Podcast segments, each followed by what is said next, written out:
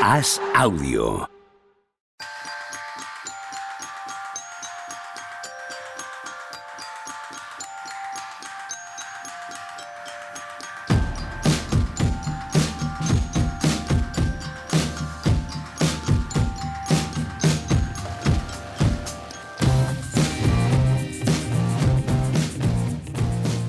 Hola, ¿qué tal? Hoy estamos a jueves 26 de octubre del año 2023. Ya tenemos partidos, ya podemos hablar de algo en concreto y no de generalidades como solemos hacer. Juan Marrubio, ¿qué tal? ¿Cómo estás? ¿Qué tal? Muy bien. ¿Cómo estáis? Fenomenal. ¿Tú? Bien. Muy buena jornada, ¿no? Eh, laboral llevas hoy. Muy buena. ¿Verdad? He visto prácticamente todo, ¿eh? Puedo hablar ¿Sí? lo que queráis, porque vos desde las dos y media, desde las de la mañana saltando un partido a otro Ostras, son muchos, ¿eh? y ahora por la mañana viendo cachos por ahí, sí, sí, pero está Uy. un poco de lado a lado, como Yo- Rosalía. Yo para que, para que el, el oyente lo sepa, yo he visto el de Dallas Spurs y el Celtics eh, eh, Knicks. Os respeto tanto que todavía no he visto el de los Pistons por, por ver uno más antes de ponerme aquí a grabar, porque el único que quiero ver es el de los Pistons. claro. Pues yo, mientras veía cosas y curraba, he ido apuntando cosas que me venían a la cabeza en un folio por, para que me acordara luego a media hora cuando grabáramos, como se me hace muy largo luego el día. y tengo una hoja aquí de ideas totalmente inconexas que no, muchas no sé ni por qué las he puesto. Esto no lo va a pillar el eh, gran oyente de eh, Mínimo Veterano, pero bueno, lo dejo ahí eh, puesto porque te has convertido en Mario Peña de repente o... ¿Por? Ah, por lo de la hoja. Sí, No, no, no tiene que ver. No, pero no son chistes ni cosas. Ideas de baloncesto puro y duro. Tony Vidal, ¿qué tal? ¿Cómo estás? Bien, bien. Yo estoy como tú, ¿eh? Mm. No me ha dado tiempo a ver a los Spurs y a los Celtics y, y ya está. No, todavía- esta tarde será larga y divertida. Eh, yo tengo la sensación de que la inmensa mayoría ¿no? de nuestros oyentes también habrán hecho la misma elección. Sí. Eran los grandes partidos de la noche, ¿no? Además, a esa hora ya justo no había mucho más. A última hora, cuando estaba ya el Spurs Mavericks en el momento culminante, no había Segundo- mucho más. segundo, Justo ahí. La mayoría lo vemos en diferido por la mañana, ¿vale? O sea, estas cosas Bueno, son ya, de sí, loco sí. tuyo. Bueno, tú en concreto de, de currante. no. Sí, sí, sí. sí. Sí, sí, yo es Vale, ocurro, sí. eh, si no lo veo en diferido también. Eh, así que que hubiese más o menos nos daba un poco igual. O sea, hemos llegado y hemos puesto el, partido que queríamos ver. Yo, yo he conseguido verlo sin spoiler, además. O sea, me he levantado, he sacado al perro, tenía 700 WhatsApps ahí. Digo, uy, mal. Mal. Y si hubiera, si hubiera, si gente hubiera ha ido bien, escrito- ¿cuántos WhatsApps tendrías? No, no, a ver, no sé si ha ido, no, no sé si ha ido mal o no. No, no, no, no lo tengo, no lo tengo todavía muy claro. Yo estoy contento con lo que he visto. Hay muchas cosas que mejorar, pero en general estoy bastante contento de. Pero de eso sé que dices, uy, me ha escrito este, me ha escrito este, me ha escrito este. Algo ha pasado ahí. Algo ha pasado. Pero no, ¿no os pasa eso? Que depende quién os hable o cómo os digan las cosas, ya sabéis cómo ha quedado el No partido. solo que digan, eh, sino, mm, sí, eh, quiénes escriban ya qué hora. O sea, el mero hecho Sí, de escribir Claro. ya, ya Sí, te bien. dice qué ha pasado. Eso- esto pasa mucho con, Sí. con todos los servicios de stream, de League Pass, de Game Pass y demás. Aquí hago un llamamiento a si nos está escuchando alguien. No pongáis fotos del partido. No pongáis fotos de uno celebrando. O sea, no pongáis fotos de la canasta decisiva. Coño, que ya lo hacemos esto para que sea en diferido. Poned los loguitos, ya está. Dejáis los logos ahí y arreglado. Sí, sí. Aunque no te diga en la foto quién ha ganado, te da suficiente pista. Y quién te escribe, también. Sí. Por eso hay que, cuando yo me levanto, por ejemplo, a las seis y media para ver NBA, no abro ni WhatsApp ni Twitter cuando veo el primer partido. Para el segundo ya sí, pero para el primer partido no, no abro nada porque, porque todo, es un, todo es una pista. Yo lo, yo, yo lo suelo ver, ¿eh? Yo normalmente voy a tiro hecho. Pero era el primero de Buen Bayama y digo, venga, va, voy a darme el capricho de disfrutármelo como. Y hacía tiempo que no sufría lo que sufrió hoy, ¿eh? Yo, este Hacía tiempo que no sufría. yo siempre los veo, vamos, yo nunca los veo sin saber el resultado. Nunca. ¿Qué más da? Es temporada- no, Yo el primero sí. No, no, me regular, ahora Sí, hombre, todavía guardo un mínimo de. Sí. Por No, ejemplo, no, yo me- los sábados que no trabajo. Ni en playoffs, o sea, yo me levanto, si no lo he visto en directo, yo me levanto y miro los resultados. Ahí a capón. Yo, yo sí puedo, no. Primero Evidentemente, no, casi nunca puedo. O sea, siempre tengo que ponerme a hacer el programa, así que. Sí, aparte que yo por Claro. curro no puedo levantarme y decir, uy, voy a esperar no. siete horas, de repente a las siete horas ver que se ha lesionado Lebron, se ha caído otro, no sé qué. Claro, también influye esto, ¿no? Pero, pero no, no. Aparte es que son entre alertas de The Athletic, lo uno, lo otro, lo demás allá. Es difícil, es muy difícil, ¿no? A mí no, a mí no me cuesta, no me cuesta. Ya digo, solo el de antes de que empiece a grabar. En cuanto empiece a grabar, tengo que mirarlo todo para poder hacer el programa, por supuesto. Pero no, no me cuesta. Tengo todas las alertas apagadas en mi móvil. A mi móvil no llega ni una sola alerta. De nada. De absolutamente nada. de Athletic. Nada. En este mundo me, me, me, molesta a mí. imposible. Muy bien. Y, y, si no entro en redes sociales ni miro el WhatsApp, no me entero de nada, claro. Ya eres casi un viejo raro. No, he sido un viejo raro desde los 16 años. Sí, que es desde lo los 16 años es he sido un viejo lo que raro. hay en tu futuro, salvo que mueras antes, claramente no, no tienes otra opción. Ya estamos casi Eh, ahí. Ni, ni quiero. Lo único que quiero para mi futuro es mm, quitar aún más alguna conexión social que tengo ahora mismo, como por ejemplo con algún amigo del diario As. Eh, Tony, habla tú algo ahora, anda. No, en eso soy un poco como tú, Pepe, que coincidimos. El otro día me decía un amigo, ah, tú, tú vas a acabar con un huerto ahí perdido en medio de la montaña. Digo, ya, estoy mirando, ya estoy mirando. que haya conexión a internet para cuando yo quiero, pero, pero ya estoy mirando Como sea yo el cosas. sociable aquí, esto no es que no va Pues bien. ahí lo ¿eh? tienes, ahí lo llevas. No, porque, porque Machiver es otro viejo No, no, no, sobrevenido. pero, que sí, a- hombre, a Machicado le dan, le dan cada día en la redacción más abrazos de los que me han dado a mí en toda mi vida, en todos los sitios. Mm, sí, pero bueno, sí, es, sí. es un tema que no quiero ahondar, ¿eh? pero No, merecidamente. sí, sí, claro, por supuesto que merecidamente. Las dos cosas, los que han dado a él y los que han dado a mí. Pero bueno, Anda, vamos a los partidos. Empezamos por el, por el de Wembanyama, si os parece, eh, con el recibimiento que le ha dado la NBA al rookie promesa, al gran hype, ¿no? Una colisión de, de poderes fácticos, empezando por los Dallas Mavericks, siguiendo por el propio Popovich, eh, continuando por el arbitraje, en fin, todo, ¿no? Ha sido como bienvenido a la liga, amigo mío. Ha estado guay. El partido está muy divertido y el recibimiento de Wembayama a mí me parece que está bien que haya pasado así. Es decir, está, eh, que espabile, que esto que tú has dicho, ¿no? Bienvenido a la liga. Y, además se lo ha dicho todo el mundo. Se, dicho, se lo ha dicho Doncic, le ha dicho, sí, sí, guapo. Tú has jugado poco, lo que has jugado muy bien, fantástico, fenomenal, pero aquí, aquí sale el niño. Por cierto, eh, qué gusto da ver a Doncic cuando no se tira todo el día protestando. ¿eh? De verdad, eh, a mí es una cosa que me llama la atención porque ha hecho un par de protestas normales y digo, uy, uy, uy, que se coge. Y no, no se ha cogido y, y, de, verdad que es un gusto ver a este tío jugar así. Por parte de los Spurs, yo es que soy muy exigente cuando veo a mi, a mi equipo, probablemente demasiado. Y, y, hay cosas que me ponen muy nervioso. Y San Antonio está en un proceso de aprendizaje, no solo de Wembayama, sino de todos los demás. O sea, San Antonio se mantiene en el partido porque consigue hacer de él un caos y pases arriesgados, deflections, balones divididos, venga, corre calles para arriba. San Antonio va a parecer algo este año en la manera de jugar, ¿eh? no en los resultados. Creo que algo a, a, los Sacramento Kings, a ser equipo de llegar y tirar, llegar y tirar, llegar y tirar, corriendo para arriba, todo el mundo loco. No vamos a dejar que el equipo rival tenga el control del partido, sino que sea un poco apocalíptico. Y ahí, ahí yo creo que San Antonio sí que va a poder competir. Yo lo que, lo que he notado ese partido en mi hoja a es ver. que a ver cuánto tarda Jason Kidd en poner de titular al pívot que tiene que poner de titular, que es al rookie, porque ha estado fantástico, es exactamente muy el tipo, bien, ¿eh? Muy, sí, muy bien. Es exactamente el tipo de pívot además que necesita ese equipo, más que haya que ha estado bien, es que lo que necesitan, y no lo ha puesto titular, y vamos a ver si se tira tres semanas hasta que hace lo que tiene que hacer, porque este es muy dado a esto, en poner, porque parece que si no que le va a salir el equipo bastante de carril. A mí no me han gustado los Mavericks casi nada, ¿eh?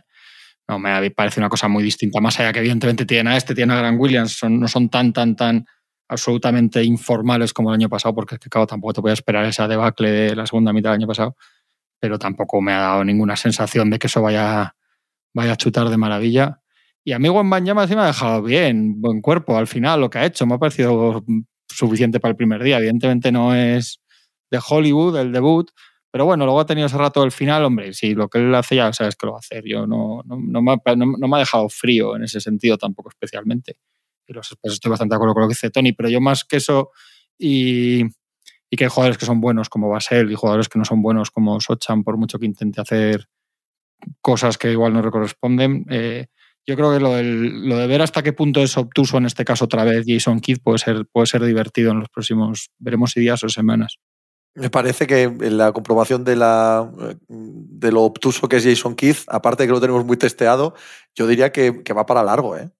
Para ¿Sí? largo. Este, este no da su brazo a torcer. Y exactamente lo mismo que estábamos diciendo de Gwen Banyama, es que le cuesta jugar con los rookies. Que si luego lo pone para cerrar el partido y tal, como ha hecho, pues tampoco es demasiado, pero bueno, que, que tiene que jugar, que es que es ahora mismo es, es el, es el mejor pivot que tiene, porque es que además es, que es un jugador que es exactamente lo que sabíamos que necesitaba ese equipo y lo que se dijo cuando lo draftearon y lo es, joder, pues has acertado, coño, ponlo. Lo ha sacado en la segunda parte. En la segunda Sí, parte sí, sí, que ha salido. sí, sí. Claro, eso, eso. Sí. Vamos a ver. los, los Mavs siguen sin, sin defender a nadie. ¿eh? O Nada, sea, nada. Que, que San Antonio les haya metido 40 puntos o algo así, o 43, en 43 el primer el primero, cuarto. Y, y es cierto que a un ritmo muy rápido, pero, pero es que lo permitían los Mavs. Eh, a pesar de que Doncic intenta hacerlos. No, no. Venga a correr, malos balances defensivos.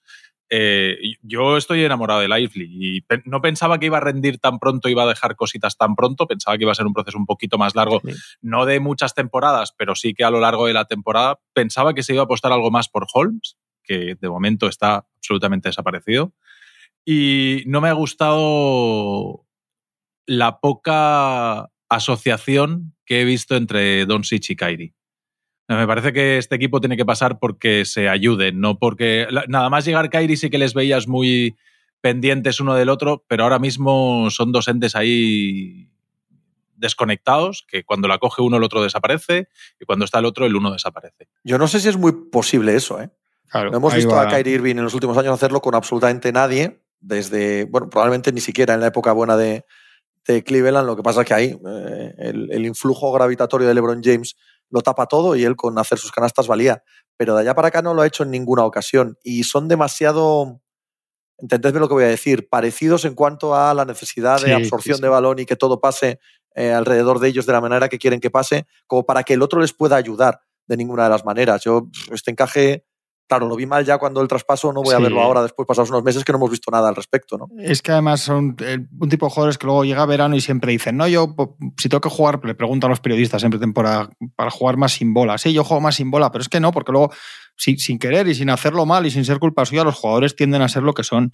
Doncic no va a jugar muchos ataques sin bola cortando de un lado para otro como un escolta como Clay Thompson para buscarse el tiro liberado. Aparte, aparte que revienta, o sea que no es que no tiene el físico ni la condición mental ni nada para, para jugar a eso, ni seguramente sea lo mejor que hacer.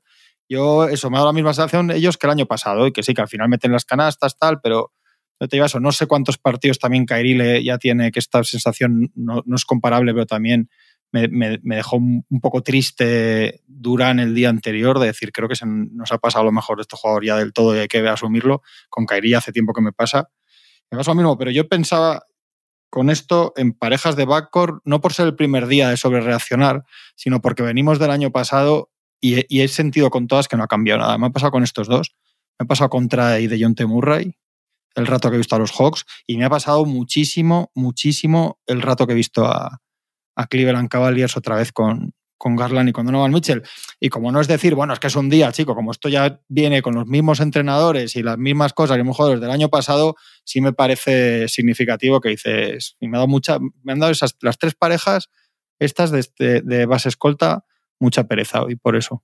Sí, sigue, sigue, si siguen las dinámicas del año pasado, sabemos que hay, hay, hay que meter el dedito a rascar y, y va a salir pronto pupa. Y, y son equipos que, que tienen que cambiar ciertas dinámicas. Pero es que Eh, es lo de siempre, es que no parece que eso se pueda cambiar. Mm.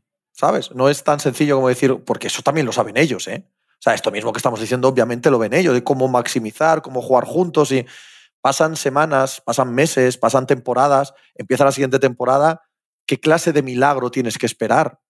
Es que, es que no es como decir, ahora hacemos esto, no, no, no lo haces, tú eres lo que eres como jugador, no se trata de forzar, tampoco puedes convertir a estos jugadores en, en algo que no son porque pues, se convertirían en jugadores menores jugadores que no, no pintan nada. Luego existe el tema de los egos, los contratos, los dineros. eh, yo necesito mis tiros, yo necesito mis puntos. No, estamos pidiendo imposibles, creo. O sea, eh, estamos esperando algo que no va a ocurrir nunca porque no puede ocurrir, sin más. Sí, sí, es probable, es probable. Sí, sí, sí. Estoy, de acuerdo con eso y, lo que pasa es que ahí también hay cierto trabajo del entrenador. Eh, siempre es más fácil, ¿no?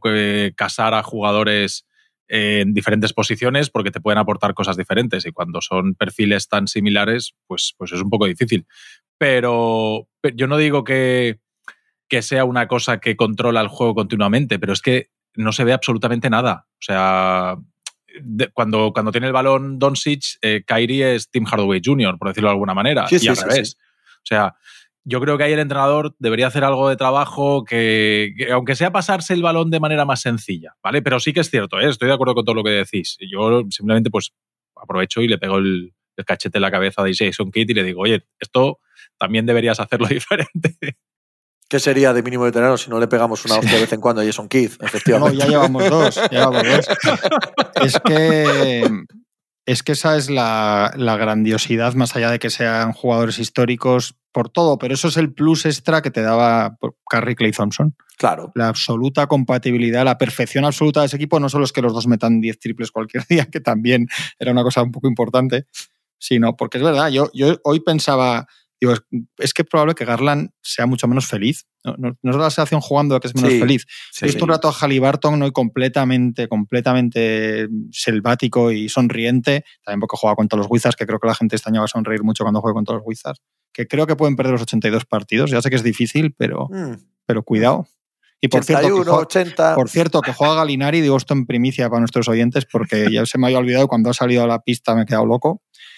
Pero ahora le pones a Halliburton, que es buenísimo, uno, un escolta buenísimo, porque todos son los que hablamos son muy buenos, igual de repente ya no juega así, ¿sabes? Es que esa. Hombre, claro, si le pones a Curry y dices, chico, Halliburton juega peor, pero claro, está Curry y vas a ganar 65 partidos, pero claro, Donovan Mitchell es buenísimo, pero no es Curry, el otro tal. Entonces, pues eso es lo que tenemos que ver también con, con Billy con Booker también. O sea, que no, que no. Yo lo he pensado con Garland, digo, es que igual no está bien él, o sea, no está tan feliz. Lo he pensado con Jalen Brown. Hay jugadores que es que le encaje a ver qué pasa, porque, porque son jugadores que son los que acaban pochos, la pochez esta que les da, de que acaban yéndose o traspasados o pidiendo el traspaso. Pero acordaos de lo que, lo que hablábamos de Garland antes, antes en, la época pre esto, ¿no? Y al final es verdad que igual no es culpa de que está, pero hay un momento que sí, que, que esto no, si esto no funciona, algo tienes que hacer. Si no traspasas a ninguno, pues cambia el entrenador. Y ya verás si con otro tampoco, pues entonces ya sabes, pero no, que no puedes es, darte todo el rato con lo mismo, que, es lo que yo creo que les, que les va a pasar, que van a ganar, son equipos que van a ganar muchos partidos, evidentemente, porque estamos hablando de mucho talento, pero, pero no ves nada distinto y son cosas que no funcionaron todo, todo el año pasado, en algunos casos entero a la temporada. Garland en concreto es que se nos ha quedado. O Garland hace un par de años te parecía que estaba en la pista de despegue a ser verdaderamente uno de los grandes bases de la liga y ahora mismo se ha quedado. Es un jugador que, te da cierta tristeza. Porque además los mejores días de Cleveland suelen coincidir con que Garland pasa desapercibido. ¿Por qué? Porque son días en los que Donovan Mitchell se va a 40 puntos o 45 puntos y es que ni la huele. Es que no está en, el partido cuando eso sucede. Y hoy cuando ha estado en el aire ha sido todo jugadas de hasta el triple final de, Donovan Mitchell. Cosa, por cierto, que yo ahí eh, por al menos lo que vi en el primer partido, te quito un pelín la razón en Fénix. Creo que ahí lo tienen muy claro todos. ¿eh? Ahí tienen muy claro que Booker es el base y que por ahí pasa visto, todo el juego. ¿eh? no hemos visto a Bill jugando con él, que Bill sí que es un escolta, escolta cajot con, con, bases toda la vida, o sea que igual va bien, pero digo, era un ejemplo, ¿eh? no digo que no, vaya... No, sí, te entiendo, te entiendo, pero que me parece que Durán, como ya ha comenzado esa cuesta abajo, es un tipo que va a estar cómodo en que todo lo haga Booker. Y a él le lleguen sus tiros y juegue sus tiros y, y a mí dejadme en paz. Bueno, tira, el, jugador que más tira en el primer partido de los Suns es Durán por uno, 22-21, pero el que más tiros hace es, Kevin Durán. Yo estábamos hablando anoche y, lo que me vino a la cabeza es que, es que, Kevin Durán este año tiene mucho que perder y poco que ganar, porque si gana, va a ganar el equipo de Devin Booker y se va a mantener esta narrativa de ha tenido que juntarse con él solo no ha sido cuando él ha sido cuando ha sido el equipo de Kevin Durán no ha conseguido ganar y en cambio si pierde va a volver a Kevin Durant se ha unido a la pandilla de colegas y tampoco ha vuelto a ganar. La sensación que tengo en la cabeza. Pero si gana, sumas tres anillos, dos equipos diferentes. Sí, seguro que si ganas vas a tener actuaciones fantásticas. Mm, no sé. ¿eh? O sea, sí, sí sé lo que quieres decir, ¿vale? Pero no creo que le hiciese ningún daño.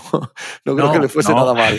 no, daño no, pero menos que ganar que, que perder sí, sí, entiendo, sí entiendo lo que quieres decir. Si lo decíamos al principio de temporada, es uno de los jugadores que más tiene en el alero en cuanto a su legado. Pero mm. llega un punto también que, que, si juegan bien, son un buen equipo, pelean y ganan o están a punto de ganar, seguro que va a haber partidos fantásticos de Kevin Durant. Yo no me refería tanto al número de tiros, como has explicado tú antes, como a por quién pasa el juego. Hmm. De hecho, todos esos números de tiros provienen la mitad de las veces de pases de Devin Booker, provienen de, de cómo se genera el juego. Y me parece que hay bastante, bastante estructura clara en Phoenix, al menos de entrada, de cómo deben jugar. Cosa que todas estas otras parejas, pues aunque lo tengan, una de las patas no está contenta. Yo diría que Kevin Durant asume perfectamente que, que los Phoenix Suns juegan a través de Booker. Lo que se vio en el primer día es, claro, es cierto que no está Bradley Bill y, y probablemente esto vaya a cambiar, ¿no? Pero con, con Allen y con Okogi los mandan a una esquina cada uno y el ataque de los Suns es eh, Nurkic dando vueltas alrededor de la frontal y del tiro libre y tal, poniendo bloqueos directos e indirectos y, y Booker y Durán en las dos diagonales y a partir de ahí generar ventajas. eh, pues, serán diferentes sistemas, marcarán, ahora pones un indirecto, ahora me juegas un directo, ahora juegas dos directos o dos indirectos, bueno, diferentes combinaciones, ¿no? Pero que tienen claro que, que todo pasa por las ventajas que generan los bloqueos de Nurkic y, y a aprovechar, pues cuando vuelva Bill supongo que también, todo el espacio que se genera a la espalda de, de ahí. Bueno, y no solo la forma de jugar de cada uno, es que yo creo que tú ves el partido el otro día sin conocerlos y, te, y, y la, cualquiera te diría, le dices quién es el mejor de este equipo y te dicen que es Booker. Sí. O sea Sí, que sí. ahora mismo, ahora mismo en este estado, en este momento de la carrera de los dos, uno parece que ya un poco en- o, o no tampoco en retroceso y otro llegando a su a su pico de madurez y de prime y de todo, es que, que puede que sea indiscutible también esto en 2023. Pero tiene que aceptarlo Kevin Durant. O sea, Ah, no, para, no, para sí, que esto funcione, Sí, lo tiene que aceptar Kevin Durant, no na- nadie desde fuera. Porque en los otros casos no, no lo aceptan. No, Jalen Brown no acepta que es peor que Tatum. O sea, no lo acepta, punto, no hay más. Y desde luego Donovan Mitchell no acepta que Garland sea el punto focal del ataque de Cleveland. No pasa por su cabeza. ¿Qué pasa por la cabeza de Kyrie Irving? Pregúntale, a ver si hay suerte. Pero, pero no parece que No, sepa no. muy bien de No, qué no, estamos mejor- hablando. Del mejor tema en concreto que estamos hablando no, Mejor no no lo saberlo. entiende. No, no, mejor no saberlo. Dice, dice Machicado que Pool como nuevo Harden, pero que dice Machicado. No sé, no sé a Poole quién ha leído. no. O sea, Wa- Wa- Washington es una cosa que no, no, no se va a poder ni Washington ver va a ser invisible todo el año. Sí, Sí, sí, sí, hombre, mejor, mejor. sí, totalmente. Mejor. Ya había dos equipos que estaba claro que iban a ser malos, pero no malos de que vayan a perder mucho, malos de decir, madre mía, qué asco me ha parecido uno de ellos, que ya lo esperaba, y, y Portland Trailblazers. Portland en el total, último, Portland madre total. de Dios. El debut de Scott Henderson también, no lo he Sí, visto, sí. pero por lo que he leído es debut de rookie. Horrible, horrible. Sí, sí, el Claro. chico no vamos a decir nada porque además él tiene una forma de jugar casi tan incómodo y tan nervioso. Pero más que eso, yo eh, de Andre Ayton ha sido una sensación absolutamente depresiva. Y Jeremy Grant, y tío, a mí me da igual que no estés en un equipo competitivo. O sea, un tío que gana 30, estos dos tíos ganan 60 millones entre los dos. A mí me, a mí me da lo mismo al final la NBA de ahora, las teles nuevas, el salary cap, ya lo, yo ya sé que no son 30 millones de hace 10 años, pero no puede ser que dos tíos que ganan 60 millones hagan ese papelón, porque además, para Scoot Henderson, Scoot Henderson va a necesitar que este tipo de jugadores jueguen bien. Va a necesitar jugadores veteranos que el equipo juegue mejor, va a necesitar tíos que le hagan bloqueos y continuación. O sea, mucho de lo que pueda hacer Henderson va a depender de, que estos tíos no, no- hagan el mangarrán como lo han hecho, como, como lo hacen así, tío. Y yo ya muy grande dices, ¿dónde vas? Buen hombre de Dios, que el que pedía, el que pedía ser el número uno o dos de los equipos aspirantes y tal, venga. Horrible. Esto el día uno. Pues es el, el partido, claro, es el partido 26. No, no, sí, sí. Es el partido 26 y vas 3, 3 de sensación, ¿eh? que no 3-22, van a a Y los bueno, Clippers y qué tal, pero que es verdad que, que, el, que necesita que estos tíos no sean un Ayton una sombra lánguida y el otro no por ahí andaba de un lado para otro de la pista, ¿sabes? A mí la Alguien tiene- sensación. Dale, per- per- perdona. No, no, que no, lo, si es lo que he dicho, que alguien, alguien le va a tener que pasar y hacer los bloqueos y hacer algo y jugar un poco al baloncesto, si no, el pobre hombre pues va a parecer peor de lo que, de lo que pu- pudiera ser de otra manera. Que la, la sensación que me dejaron a mí, solamente les he visto uno en pretemporada y sin Aiton, ¿eh? Pero, o sea, que ya ves la muestra que hay, pero como que la manera de jugar, no, igual lo haya cambiado, ¿eh? No, no sé, Juanma, eh, pero te, te ha dado la sensación de que era el equipo de Scott Henderson, porque a mí el- lo que vi en pretemporada, ¿no? O sea, vi ahí mucho a Fernie Simons, que es normal, Sí. eh, vi mucho Shadon Sharp, mudo- mucho como que no era eh, como que la manera de jugar no era no no nuestro pilar y, su- y el que tiene que tú ves a Wembayama en trampista y ves continuamente a todo el mundo buscando que sea él el foco del ataque. En cambio, los Blazers no me dio esa sensación. Había muchos ratos de Scott Henderson en una esquina, jugando otras cosas, pero muchos, muchos, ¿eh? Entonces, claro, eso, la aparición de Aiton eh, tampoco creo que ayude a. A mí- Hoy lo que tenía puesto ahí mientras hacía crónicas y eso, me ha parecido lo que dices tú, los nombres, pero no porque jueguen a eso, porque son mejores, porque a Fernie Simmons ahora mismo es mejor que estos otros y tenía más interés y más intención y coge la... Y, cuando ha entrado Sardel, pues igual, y, sí que han sido los más destacados, pero no por, no por sistema, sino por intención y, talento. Y también hay que pensar que es que igual, igual Billups es un mal entrenador. Sí.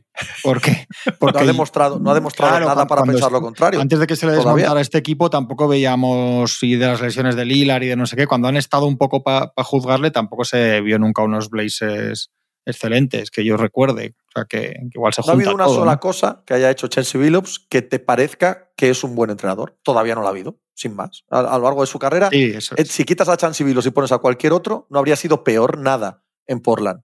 Por lo tanto, si no tienes esa capacidad, pues, pues no has demostrado poder sentarte en un banquillo de, de la NBA. Papelón también de Houston esta noche. ¿eh? Bueno, Papelón de. Houston, tanto joven, tanto niño, tanto bien, todo lo que tú quieras. Ahora con Van Vliet y con eh, Dylan Brooks. he leído a un periodista de Houston que ha puesto durante el partido, ha puesto Jalen Green, parece rookie. Claro. Y es lo que os digo, es que si el equipo Es que no, han es un avanzado poco- nada. Son chicos que el no han equipo no es un avanzado poco nada. bueno, Sí, no sí, sabes lo que tienes. Y con Scoot Henderson al final va a haber días que va a meter 38 puntos y va a hacer cuatro mates y tal, porque joder, pero no vamos a saber qué tienes entre manos y los equipos no se, no se cuecen un poco. Ha sido, vamos, yo esto sabrá que era una oportunidad a Udoca y tal, pero ha sido un- una pila de, de desconexiones de todo tipo, errores, despistes, una diferencia de intensidad de un- en todos los rebotes, de físico. Y claro, yo con Green y con Sengun tengo la sensación de que no sé si son más bonitos que buenos, porque sigo sin saberlo. A mí no me da la sensación. ¿Y de Yo- Jabari? yo no s- ¿De Jabari lo sabes? claro, yo no sé si estos tíos son muy buenos, que eso sí que lo sé, en una pista de baloncesto, evidentemente, pero si son dos o tres chavales para construir un, un proyecto con fundamento sobre ellos, es que, es que no lo sé y, y ya, ya, va, ya, va, ya va lloviendo. Sí, ahí yo, yo pensaba que sí que iba a encajar mejor la cosa. No he visto el partido, ¿eh? Y, un y rato, la sensación es muy mala. A mí lo que, lo que he leído por grupos de WhatsApp de gente de los Rockets, pero, pero que es bochornoso. O sea, es no, una de cosa... intensidad de vergüenza. O sea, más allá de o sea, eso, muy, muy, muy, muy de- despistes, fallos de coordina, de cosas que probablemente sea por ser el primer día con Udoca, pero de, de intensidad, de, de, de, verdad, de, de decir un- a un equipo, oye, que os están asfaltando por, porque que os quieren ganar. Es brutal, ¿eh? Que cambiar la cultura de un equipo y Claro. tal, es- eso es muy difícil. Es Muy difícil. Muy, muy difícil. Sí, sí, sí. puede llegar un, un jugador diferencial, pero un jugador diferencial no es Van Vliet y Dylan Brooks, es LeBron, es Claro. es, claro. es- eso sí que te puede cambiar un, Sí, un equipo tiene de que ser un jugador de un el calibre, tiene que ser un jugador el calibre que no te va a llegar jamás el- a un es equipo que- como este. Claro, Es que el diferencial tiene que ser Jalen Green.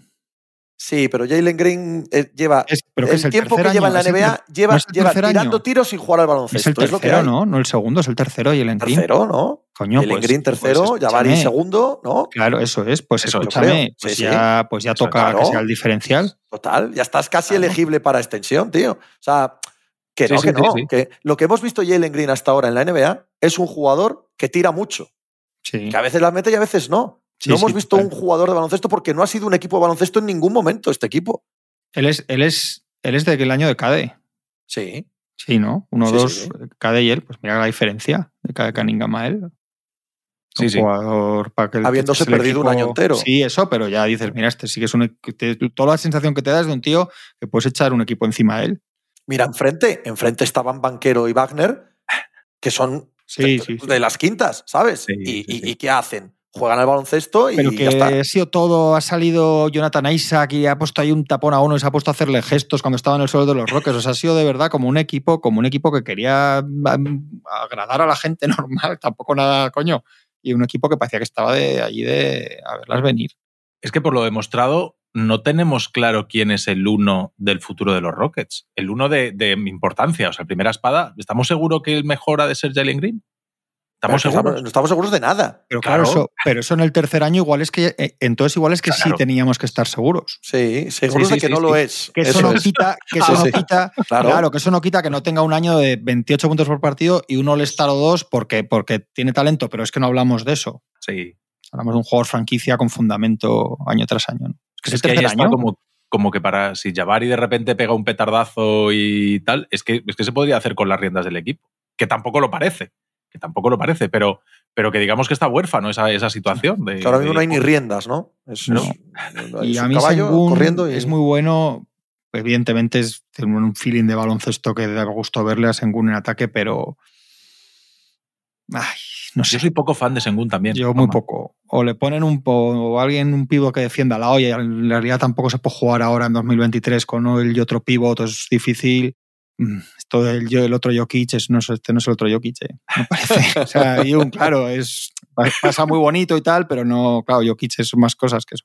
No, no, a mí Sí, no me. Algo, a mí- algo, algo, algo. a, mí, a mí me parece más bonito que, ahora mismo más bonito que bueno, bueno, eso, entendiendo lo que hablamos, que bueno es buenísimo. De, de que digas eso, pues eso, los tres tíos que diga este equipo lo construye sobre estos tres, coño. Que es lo que se supone que están haciendo, sino que estamos hablando allí. Que hace tres años o cuatro que se fue Harden ya de allí. O sea, Claro. Y ya han tenido todas las loterías que han tenido que tener. Y ya han Claro. fichado en verano con el espacio eso libre eso para ser competitivos. Así, ya no vale todo esto. Y ya tienen un entrenador que, que ha jugado a las finales de la NBA, ¿no? Con, con un Sí. equipo. El entrenador no es discutible. O sea, si- ya sabes que puedes jugar a las finales de la NBA. Al menos no es un impedimento para que un equipo juegue finales de la NBA este entrenador. Chico, pues ya está. O sea, hasta aquí. Hay que empezar a ver. Y el inicio, claro, que te gane de 30 a Orlando. Además de 30 a Orlando, en lo que está diciendo Juanma, no porque Banquero haya hecho un triple doble con 35 puntos o porque Wagner haya estado en pista 40 minutos y los haya aniquilado. No, no, por mera decantación del partido. Por cierto, hablabas antes de Jonathan Isaac, buena noticia verle, a ver si Sí, puede sí. tener continuidad jugando. Y lo necesitan, ¿eh? Ese perfil allí. Sí, hombre, por Sí, supuesto. Ese perfil lo necesitan. No, si el, no es un equipo malo, o sea, es un equipo que puede estar bien. Me ha parecido que puede ser un equipo malo. Los seis primeros, y mira los seis primeros, y ya sé que os, probablemente os riáis, Charlotte Hornets. Que puede ser un equipo malo. No, que puede ser un equipo bueno. Ah, bueno. No, no finalista de conferencia, entiéndeme. También todo. Bueno y malo siempre hay que entenderlo en el contexto. ¿no? No, no, no, me ha parecido el quinteto con Mark Williams ahí de pivot ahora ya sentado y, y sin les, con todo, porque nunca están Hayward, Lamelo, todos juntos, pues siempre hay uno lesionado. Y me ha gustado el rato del final, porque ha salido, ha hecho muchas faltas y al principio ha estado poco, pero ha entrado al final y, ha estado, y me ha gustado bastante de los nuevos, sin contar, bueno, Banyama es otra cosa, evidentemente, pero me ha dado mucho al ojo Brandon Miller, ¿eh? Es un lujo. en el para- último cuarto. Se ha entrado, ha metido una canasta, ha hecho como tres faltas, lo han sentado y en el último cuarto, así más en frío, sin venir de un partido que vas muy bien de confianza, ha salido y ha metido dos o tres canastas de, de jugador bueno, de tiros de jugador bueno en momentos con el partido igualado y digo, hostia, qué, qué, qué bien, me ha, me ha gustado. Es un lujo tener el 2 del draft y poder sacarlo desde el banquillo, ¿eh? Es un ¿Ves? lujo. Sí, sí, que, empieza la temporada y, y no es del quinteto Que titular. no, coño, Tony, pero escucha, te, te ríes, pero Lamelo, Rosir, eh, Hayward, PJ Washington, el Mark Williams este que a mí no me gusta, creo que te digo que le igual le hacía falta Sengun al lado y tal. Y Brandon Miller del banquillo, ese- ese- esos seis, digo, hostia, esto no es un equipo, evidentemente. no Sí, es un- sí, sí, no, sí. no es un top 4, pero no es un equipo para hacer el ridículo. Sí, ellos. eh, el problema de ellos ha sido mantenerse en pista todos estos. Sí. O sea, Lamelo, Hayward, ¿cuántos partidos han jugado los últimos sí, dos, claro. dos años? O sea, es que han jugado muy poco. Lamelo el año pasado creo que juega 35. Hayward no lo sé si llegaría también a mitad. Es que Hayward da un equilibrio. eh, Se nos ha olvidado el Hayward bueno. Sí, Y la, y- y la cabeza de Hayward no se pasa. Es verdad que el físico ya empieza a tener de una edad, pero Hayward es un jugador que da un equilibrio allá donde esté. Y Conecta que todo lo que Lamelo es en bueno de pista. verdad. Sí, o sea, que sí, Lamelo sí. con continuidad Sí, es son bueno, jugadores bueno. que conectan todo lo ¿sabes? que pasa en pista. Rosir no, pero estos otros dos. Yo Hayward siempre he pensado cuando se le pasen los grandísimos contratos que va a ser un jugador de contrato ya pequeño, veterano, en un equipo muy bueno. Puede ser un equipo del típico de un, un Iguodala de los Warriors. Bueno, Sí. Esos roles de sexto, séptimo, incluso titular ahí, típico de dar cuatro asistencias, no sé qué, sin hacer, pero es que, es, es que juega muy bien al baloncesto, sí. Y de verdad, poneos el rato, si eso, el, por lo menos el rato del final, cuando ha entrado, cuando ganan el partido de, de Brandon Miller, a mí me, me me dado sensación ahí de. Mark Williams es segundo año, ¿no? Este era de Sí. Duke. ¿Puede sí, ser? sí, sí, sí, sí. No era mal Y pivot, va- no, no, es que más o menos el año pasado va de menos a más y a mí hoy digo, bueno, pues Mark Williams y Jalen Duren eh, Sí. son los dos pivots que deja pasar San Antonio para elegir a Sohan. Lo tengo ahí clavado. Jalen Duren va a jugar, Jalen Duren va a jugar tiempo en esta liga, ¿eh? Sí, Sí, yo que, unos yo que tengo un scout serio de pivos malos, este, este no lo es. Este, este, este es un jugador. Este es un jugador para estar en esta liga un tiempo. Weisman fuera de la rotación, ¿eh? Sí, hombre, por Dios. Eso, Se se han disputado en la pretemporada, lo dijo el entrenador, con Sí, sí. Bagley y Bagley en pretemporada se lo ha merendado. y Hostia, porque no estaba Bogdanovich. El día que esté Bogdanovich no está ni Bagley tampoco. Se lo ha merendado Bagley, ¿eh? Ojo. Weisman. No, no, No, y no, cuando ojo, esté eh. Bogdanovich no está ni Bagley en la rotación. Sí, No, pero, vamos. pero que es, esto es la- para Weisman esto es su última oportunidad, ¿eh? Que se acabó, hombre. En la Sí, NBA, creo se acabó, que ya no no hay. No. ¿Sabéis que os está riñendo del productor? ¿Os Sí. lo habéis leído?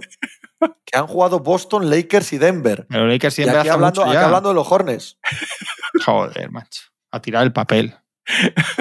No tenía, no tenía nada de los Lakers y de los Nuggets ahí en el papel. El productor nos, nos, nos tira democracia encima, la queramos o no, ¿eh? Joder. Joder, macho. Pues nada. Bien, Con vale, pues que somos nosotros. Vamos a hablar de, vamos a hablar de lo mainstream. muy bien, los Celtics. Muy bien por Zingis. Muy bien por Zingis. Sí, sí. Muy bien por Zingis. Con esa sensación que da, eso lo que buscas. Yo ya te digo, a mí la pieza que me ha chirriado, aunque bueno, si van, quiero decir, pero el que creo que tiene que hacer un pensamiento ahí es Jalen Brown, ¿no? Viendo el partido de hoy. Yo creo que queda demasiado de Jalen Brown del año pasado. Con lo diferente que es el equipo, eh, se han visto demasiadas cosas de Brown, de- del Brown malo, de lo que no nos gustaba de Brown del año pasado. Y, Pero, Tony, y- Pero dime una cosa, de- del que es el octavo año de Jalen Brown en la NBA. Sí, sí, sí. Y Por ahí. siempre ha sido igual. Mejor, lo que pasa que lo que él, o sea, mejorando, pero en el mismo perfil de jugador, ¿no? Lo que quiero decir es, ¿tú crees que se puede ver otro Jalen Brown? ¿O va a ser esto así un poco otra cosa? y- Lo que pasa que va a haber un día que tenga un rato que meta 14 puntos seguidos, como suele hacer. Yo es que no tenía, antes del año pasado, la sensación de que Brown era un chupón, tan, tan a lo bestia, y de que, y de que no sabía generar, de que no, es, no puede generar nada, probablemente por la manera de jugar, porque no se le daban esas, esas opciones, no le decían coge el balón y decide tú todo el rato, y no, probablemente porque no se hacía antes. Pero es que la- por la manera de jugar con Matsula, me parece que queda muy expuesto todo esto que a Jalen Brown no es especialmente bueno. Antes estaba un poco más protegido y ah, yo había. Lo que tengo en la cabeza cuando pienso en el Jalen Brown de hace tres o cuatro temporadas era un jugador de recibir tras un bloqueo indirecto, con ventaja, medias distancias. O sea, era, era un jugador que decías, es que esto lo hace de maravilla. Pero ahora se le están diciendo que haga cosas que no hace bien. Hay un balón que pierde casi a final de partido, Sí. de un pase. eh, casi vertical a un tío que hay debajo de la zona, que hay como tres de los Knicks por medio que lo coge Branson, que dices, pero, pero ¿cómo ha visto este pase y lo ha ejecutado? ¿Cómo, cómo hace esto este tío? Es- creo que se le está exponiendo mucho a cosas que no, que no debería hacer, y más con la llegada de Holiday, que en teoría el, el famoso base que necesitaban los Celtics, tal. Bueno, Pero ha dejado muestras de sobra a lo largo de su carrera de que él quiere eso. No solo en pista, sino fuera de la pista. De que él se cree que es una cosa Hombre, que no es. él quiere esas cosas que no debería hacer. Él las quiere. Él quiere ser mejor jugadores. Hay- hay Dios me libre de compararlo con Jeremy Grant, pero en el contexto que hemos hablado, en el contexto Sí, que sí. hemos hablado en este programa, viene a ser un poco lo que decía Juanma antes de Jeremy Grant. Y el chico, pues aquí, venga, amigo. Pero que esto toda la vida a jugadores muy buenos les ha supuesto no ser Claro. tan buenos como podrían ser. Eso es. Y esto es lo que siempre os digo de que hay son jugadores que se pasan los veranos la gente, "Buah, este tío en cuanto haga esto, en cuanto haga esto, y a veces no lo hace. Y, y va- y tiene un contrato de 300 millones y eso debe estar de la NBA, quiero decir. Pero, pero, pero. es que en un, en un minuto y medio casi se carga el partido. sí, él, ¿eh? total, total. En un minuto y medio. La- el 3 más 1, el balón perdido, no recuerdo qué otra cosa ha hecho, que digo, joder, pero si es que en, en un minuto y medio casi se carga el partido Jalen Brown.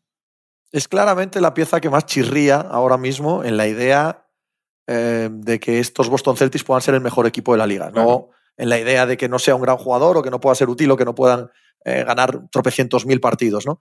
Pero lo que más chirría es la figura de Jalen Brown, lo que hace Jalen Brown, que tampoco se puede disociar de lo que habla Jalen Brown y de lo que cuenta sobre su visión de sí mismo. Soy un gran jugador, eh, me la dan y empieza a votarla, aunque desde fuera vemos todos que la vota mal, pero él cree que es un gran jugador que la puede votar, él eh, paraliza muchos ataques, él quiere rivalizar en tiros con Tatum, porque lo explica realmente cuando se le pone un micrófono delante y porque lo ves. Y entonces eso, todo eso, es lo que lastra la idea utópica de quiénes son estos Celtics, que son un director de juego defensor de puta madre, un candidato MVP anotador, un 3D perfecto que podría ser Jalen Brown, pero que no lo es, y un jugador interior que te anota desde fuera y que te abre el campo. La, lo que falla en ese engranaje es que la idea de Jalen Brown no es Jalen Brown. y que Jalen Brown es otro jugador. se nos. A veces pasamos por alto el factor psicológico del propio jugador, lo que es lo que es. decía antes con Garland. ¿A él le gusta esto? ¿O él llega y dice, Buah, ahora está esto, y está por Zingis, y está el otro, y aquí soy el cuarto mono? Que es que hay jugadores que, les pasa esto, y en lugar de decir voy a trabajar para esto, lo que hacen, pues lo, eso, pocharse, mm, meterse en su sitio, tal, no sé qué, empezar a pensar en si me voy de aquí, no sé qué. Le viene, a algunos le viene la gente o el primo o su pareja y les dice, tío, aquí no te valoran porque eres la leche y, y se ha tirado ocho tiros este y tal, y tú cinco que a veces esto pasa también en- a él internamente. eh, que hay que ver también cómo gestiona eso él. Si, si, eso, si estamos en eso, que parece que estamos en eso, que eso- muchas cosas que hablamos son, no han cambiado, han pasado tres meses, pero los jugadores, muchos son los que son, claro. La gente de Celtic sonríe porque por Sí. Sonríe. Qué feliz está, ¿eh? Yo, eh, hay un momento que le entrevistan que le ves con una cara de felicidad, de decir, estoy en, en- en- en el momento adecuado, en el sitio adecuado. Sobre todo cuando le gritaban fuck por Zingis desde la grada del Madison Square Garden, era cuando más ha disfrutado, Sí, sí, sí. cuando más ha anotado, cuando más ha sonreído. Qué, qué- qué- qué maravilla, tío, sentirte así en un sitio, ¿no? En un ambiente hostil y saber que estás ganando, ¿no? Que, que has dejado aquello y que ahora tú estás mucho mejor. Qué sensación tan maravillosa. Qué gracioso es ese público, tío. Eh, Sí, total, total. 50 años hace que no ganan un título, ¿eh? Clavados, del 73. Thibodeau es, es malísimo, ¿eh? ¿No? ¿No os parece ya para ese equipo que empieza a ser malo para el. para el- no sé. La sensación parece que- que no tiene más, ¿eh? yo creo que, que Grimes hay ratos que está mirando y sobre todo Quigley me parece ya el típico trabajador sobrecualificado que le piden muy poco y tiene un currículum para más, ¿sabes? Sobre todo el rato este que estaba al principio Randall y venga, uno contra uno de Randall. No, no, no, es un equipo... Pero el uno contra uno de Randall, otra, otra. ¿Cuándo no lo ha hecho? Es que, o sea, ya, que- ¿a quién le pones? No, es que es sí. es que es, es un corda, hombre. pero- Tú coges a Randall, pues Randall va a hacer eso. Y va a Sí. tirarse una para atrás, Sí, sí, eh, cayéndose de pista- 5 metros con el tío Si encima. en pero- pista va a ser así, eso es así. Claro, pues no lo pongas o no juegue o yo qué sé, pero es que es ese jugador. ¿Y cómo pones en pista a Branson y a Quickly a la vez? Que, que se morirá de ganas, pero, pero no los puedes poner, porque es que jugaría seguramente con el backout más bajito y más, más frágil de, de la liga. O sea, es que ¿Qué me parece... equipo? El, el- el- el público es gracioso, pero el equipo es, de- es, es, Sí, sí. es Es gris, es, Es es- áspero, es es la viva imagen de, la, de lo grisáceo, tío. O sea, si no quiero ver a los. Knicks, no quiero ver un minuto de los Tenían uno Knicks que hacía mates y lo han mandado para Indiana para no sea que... no sea que eso... Para que no salga ni un solo demasiado highlight de estético toda la aquello que no está- temporada. Y cuando falla tiros Branson y tal, es que no, te- no, lo, no, lo, no lo tragas eso, no te pasa por la garganta. No, no, no, es insoportable. Y luego de repente están ahí seis arriba a mitad del último cuarto y tampoco sabes. Es- son un poco así, pero es que son un poco así. Y además son un poco así, sobre todo con los Celtics. ¿No os veis los Celtics Knicks de estos años que son un poco siempre así? Sí. Para un lado o para otro, luego al final, en los últimos dos minutos. Otro, otro que es siempre así, por cierto, y que tiene los mismos problemas de siempre, y que va a tener que hacer algo, vamos a estar tres meses diciendo que es, es lo mismo de siempre, que tal, es Minnesota Timberwolves. Otro. No, pero aquí vamos a decirlo poco porque estos van a traspasar a Towns. Las mismas desconexiones, los mismos errores de IQ y de lectura de juego de, de Towns y algunos de Edwards, pero sobre Towns, y la misma sensación de que es absolutamente, absolutamente innecesario tener a Towns si ya tienes a Anthony Edwards.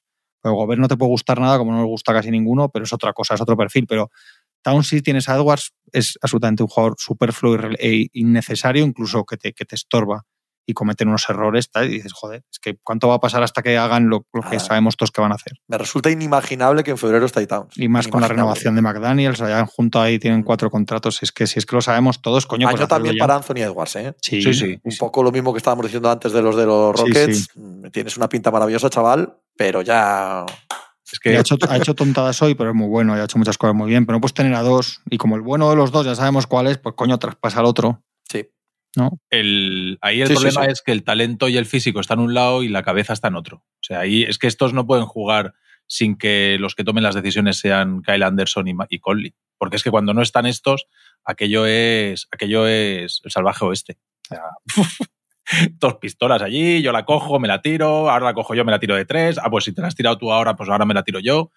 Y, y es difícil combinar las dos cosas. Siempre te- tienes que dejar a uno de estos en pista y no puedes explotar todo el potencial que, que realmente hay, todo el talento. No debería sorprendernos, pero todo lo que estamos diciendo eh, viene a, bueno, pues a decir lo que, lo que es obvio, que hay una continuidad evidente de- Sí, claro. del año pasado, de jugadores, de equipos, de entrenadores, de dinámicas, y eso nos lleva al Nuggets Lakers del primer día, porque si no, Machicado no, no nos deja acabar bien el programa, que fue prácticamente el quinto partido de la serie de, de la final del oeste. Casi vimos lo mismo que, que en eh, Déjame la final decir- del año pasado. Antes de eso, que me ha encantado Indiana, ¿eh? que es que estoy pesado este año con Indiana, pero lo que pasa es que ha jugado contra Washington. Entonces no se puede. Creo que, creo que van a Cleveland ahora. Mira, es muy buen partido. Creo que Juan pasa, que el siguiente es Cavaliers Pacers. Me ha gustado mucho, ¿eh? Como con Yo, imaginar con que Maturín va a jugar de titular este año. sí. Imaginad que Maturín va a jugar de titular este año muchos minutos. Me alegra un montón. Ya sabéis que estoy enamorado Sí, de ese jugador. Ha, ha metido a Vigil en la segunda unidad, se ha cargado a McConnell del todo, que dice que habló Sí. con él además y tal, para explicarle. Y tiene mucho sentido el quinteto y tienen Bueno, que han fichado a suplentes. Vito Piña, Bruce Sí. Brown. Bueno, Tienen ocho o nueve jugadores para derrotar, o sea, y juegan muy rápido, muy bien, al ritmo como, como le gusta jugar y como maximiza lo que él hace en pista a Halliburton. Lo que pasa que, claro, que es lo que os digo, cuando vais a Washington os vais a descojonar de risa. Es una cosa de El locos. techo de Maturín es, es clave ahí. Sí. Porque el de Halliburton ya sabemos que es altísimo y que este va a estar en All NBAs y quintetos y a, a nada. Maturín es el que tiene que ver si tenemos que ver si es capaz de ser más que un finalizador de los que cogen la bola y acachan la cabeza y se va para adentro. Hoy ha metido cero Yaras Walker, el rookie. Sí. O sea, que ni siquiera ha estado este.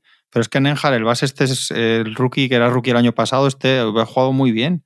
ujú. Eh, Jalen Smith, este que era top 10 con los Suns, que iba para Pufo, lo, han, lo están ahí más o menos reenganchando y tiene sus minutos a Gil de suplente, tal. Yo, Carlyle, evidentemente, es un tío que no se va a disparar en el pie. Yo, yo sé, yo, si hay mucho tontada, que la de- parece claro que hay en Filadelfia y tal, y viendo a los Cavaliers, a los Heat, a estos que están un poco grisáceos, a ver si se van a colar por ahí estos. Sí, sí, sí. Entonces, el, este el año techo, tipo- el techo es alto. Tipo Sí, Kings del año pasado, una cosa así, ¿sabes? total, total, sí, sí, sí. ¿Qué equipo que te alegra la regular season, así un poco, bueno, y que juega muy bien y muy bonito y tal.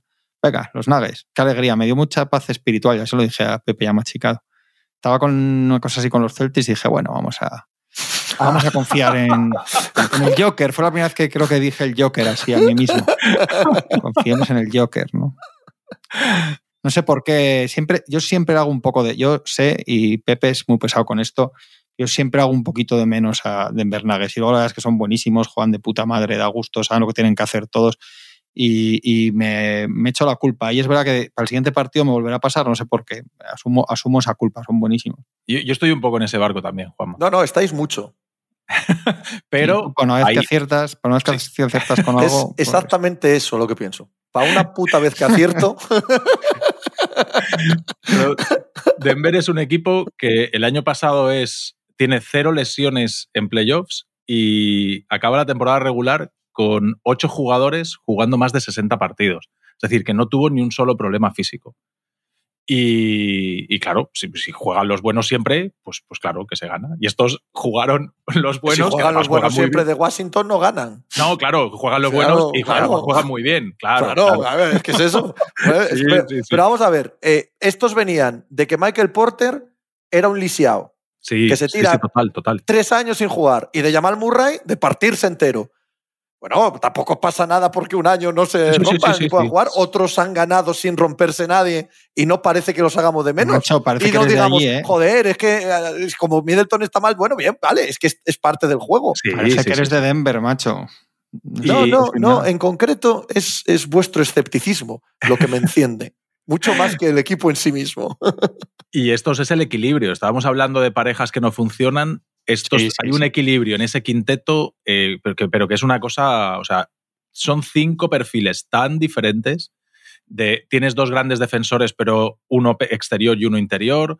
Tienes un generador, tienes dos posibles generadores. El tercer jugador en- bueno en ataque es es un catch and shooter, no necesita el balón para nada. O sea, hay un equilibrio en esos cinco que es, que es bueno, pues eso, campeones También, de la también NBA. el físico y la con- y En defensa Porter es. En defensa los Porter contraataques, es los contraataques que la- se dice poco. También nos llevan Sí, de puta sí. madre siempre. que la, la noche y el día lo que era defendiendo Porter Sí. y lo que es ahora. O sea, que esas cosas sí que hay que valorarlas, igual que decíamos antes que hay jugadores que nunca dan esos pasos, ¿no? Pero luego que, y aparte que es que es una obviedad, pero es que es que ahora mismo es el mejor jugador de la liga y tiene una influencia en que todos los que juegan con él sean buenos y los rivales se vean superados en todo caso este tío, que es que es así, que al final ante la duda inclina. Por eso pensé, digo, es que la realidad, pues que es una chorrada pensar en el 25 de octubre en unas finales de la NBA, pero dices, la realidad es que tienes que ganar a estos tíos y no se trata solo de que la suma de tus cinco, se trata de que estés más que un jugador muy bueno, ¿no? Es un jugador que pesa que, que es así. O sea, tiene ahora mismo ese peso, no sé, yo creo que es indiscutible ahora mismo, ¿no? sin ninguna duda. El mejor jugador de la liga, el mejor jugador del mundo. Vamos, no, no, hay debate. Y esto tampoco tiene que servir para, para, matar a nadie. Es decir, Jolín, es que lo que hemos visto es, es un poco un examen, lo, lo del martes, ¿martes? Sí. sí. Eh, por la noche de, para Denver es un examen que se sabían las preguntas. Es decir, es que no hacen nada diferente a cómo les ganan en playoffs. Y, y Lakers es un equipo que se parece bastante a aquel de playoffs, bastante, bastante. Entonces, eh, para Denver, entre comillas, la sensación es de una facilidad tremenda, porque es que las preguntas del examen se las sabían.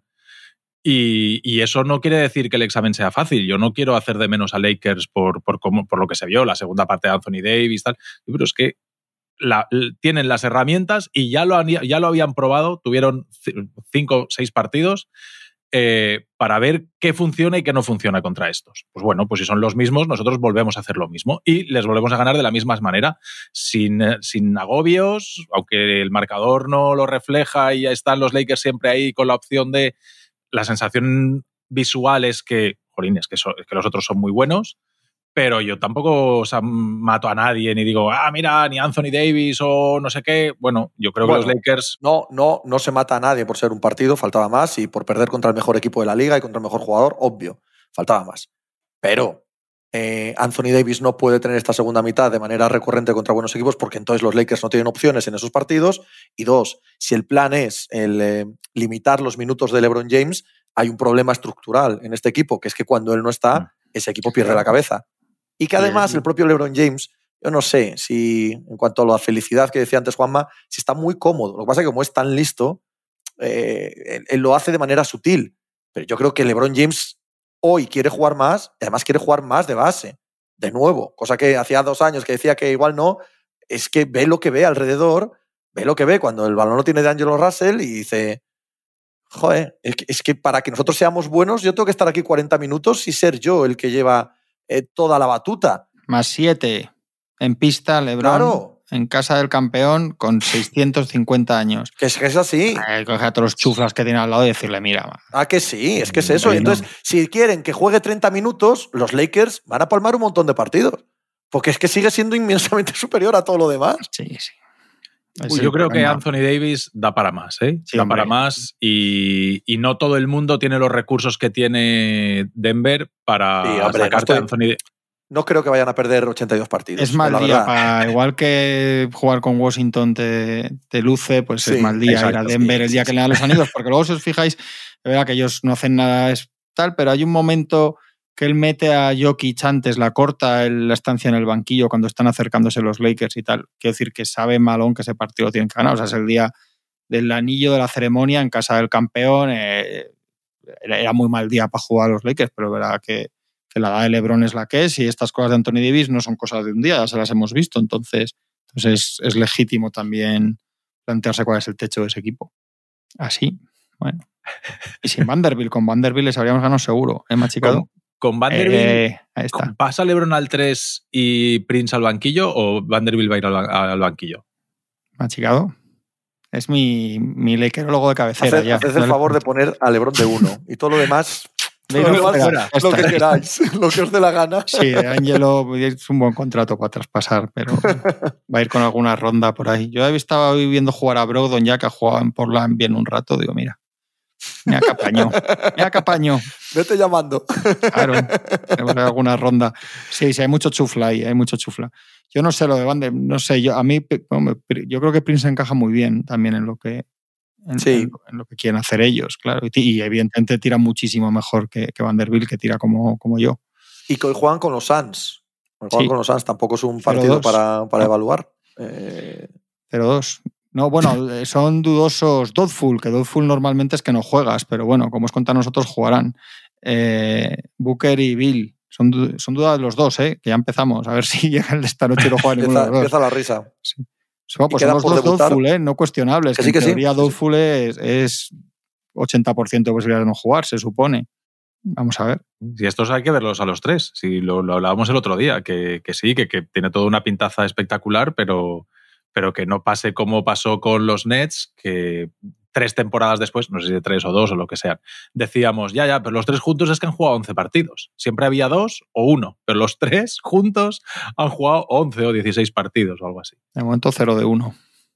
Y, queda- y hoy seguro que 0 de 2, seguro. Sí, hoy porque porque uno, Booker pero puede jugar o no, pero Bill no va a jugar hoy, vamos. Eh, Da la Muy sensación, vaya. buena. Y debuta Lillard y Giannis. Eso es, que debutan Milwaukee y Filadelfia, que quedan por debutar, son los únicos dos equipos. Además, Filadelfia, que se presentó allí, eh, James Harden dijo, hola, ¿qué tal? ¿Cómo estamos? Vengo a jugar. Y le dijeron, te quedas en casa. Ahora está allí. Ahora que se van los otros, va él. Es que no sé, hay que hablar más. Eh, porque, falta claro, comunicación. Vuelve a Filadelfia el día que se van, coño. Y ahora resulta que no están allí. Eso es así. Eh, le han dicho, hombre, te pasas dos semanas sin pasar por aquí, no querrás empezar ahora a jugar, porque a la vez que salía esto, los Clippers han filtrado que no Ah. van a hacer ninguna oferta y, y están las negociaciones en pause. Y James Harden, al fin, creo, que se ha dado cuenta de que los Clippers le han timado este verano, le han estafado y que su única opción es jugar con los Sixers. Pero ahora, Filadelfia ha dicho, mira, ah, yo, el- yo la lectura que hacía era simplemente que es para que no le multen, ¿no? Si él, No, vuelve no, allí, creo que va a jugar. si él vuelve allí y dice yo juego, pues ya no le pueden, ya Yo no le creo que pueden va a multar jugar. como a Ben Simmons en su día. yo creo ¿no? que va a jugar, que en dos semanas cuando vuelvan va a entrenar con ellos y va a jugar. Es mi apuesta. Yo, yo también creo que es, es que no hay muchas opciones más. Es que no tiene otra cosa que hacer. Es que se está jugando el contrato, claro. Es que Simmons tenía dos, tres años todavía de contrato por delante, pero es que este se está jugando firmar el, año, que- el verano que viene. O sea, no le va a quedar más, más narices que jugar y jugar bien, porque se está jugando el contrato. O sea, si quiere robar a alguien más en su carrera, va a tener que hacer un- una temporada más que apañada. dado que nos traes a Ben Simmons a nuestra atención, podemos concluir el Miami, programa ¿eh? diciendo que ha jugado 23 minutos hoy, ha metido 4 puntos, el gran Ben Simmons. Bueno, nueve, pun- nueve rebotes, die- die- no, diez rebotes, nueve asistencias o algo así, ¿no? Sí, sí, sí, lo decía en punto. Que a ver si va a acabar en Miami Harden al final, ¿eh? Donde sea, ¿qué más da? Ahora mismo, ¿qué más da James Harden? ¿Sabes? Ahora mismo ha empezado ya esto, tenemos partidos, está todo el mundo circulando y este señor que si va, que si viene, que si entrena, que si no entrena. Eh, se lo decía, ¿quién era? Garnett, ¿no? En un podcast este verano. Chico, tienes un número limitado de, Sí, sí. de actos de estos para llamar la atención. Al siguiente desapareces. O sea, no se acuerda de ti nadie. Te afeitas y no te reconocen ni por la calle. Ya está. Y se acabó James Bueno. Harden. Hay sitios de locales de Houston que le conocen aunque, aunque se pinte de verde. Evidentemente hablaba de, de gente decente. Ahí, ahí lo tienen, ahí lo El tienen, mundo del día y el mundo de la luz. ahí lo ven venir ya de lejos. Sí, sí, sí. ¿La semana que viene más o qué? Claro. Sí, y mejor. Pues ahora muy bien. Nada. Pasarlo bien. Hasta luego. Chao.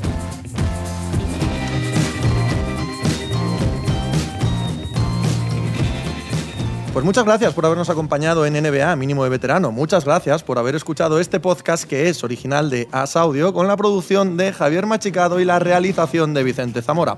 Síguenos en redes sociales arroba asaudio para no perderte nada y recuerda que puedes escucharnos en la sección de podcast de as.com, en la aplicación del diario As o en tu plataforma de audio preferida. Un saludo de Pepe Rodríguez con la compañía de Tony Vidal y Juan Marrubio desde la redacción del diario As.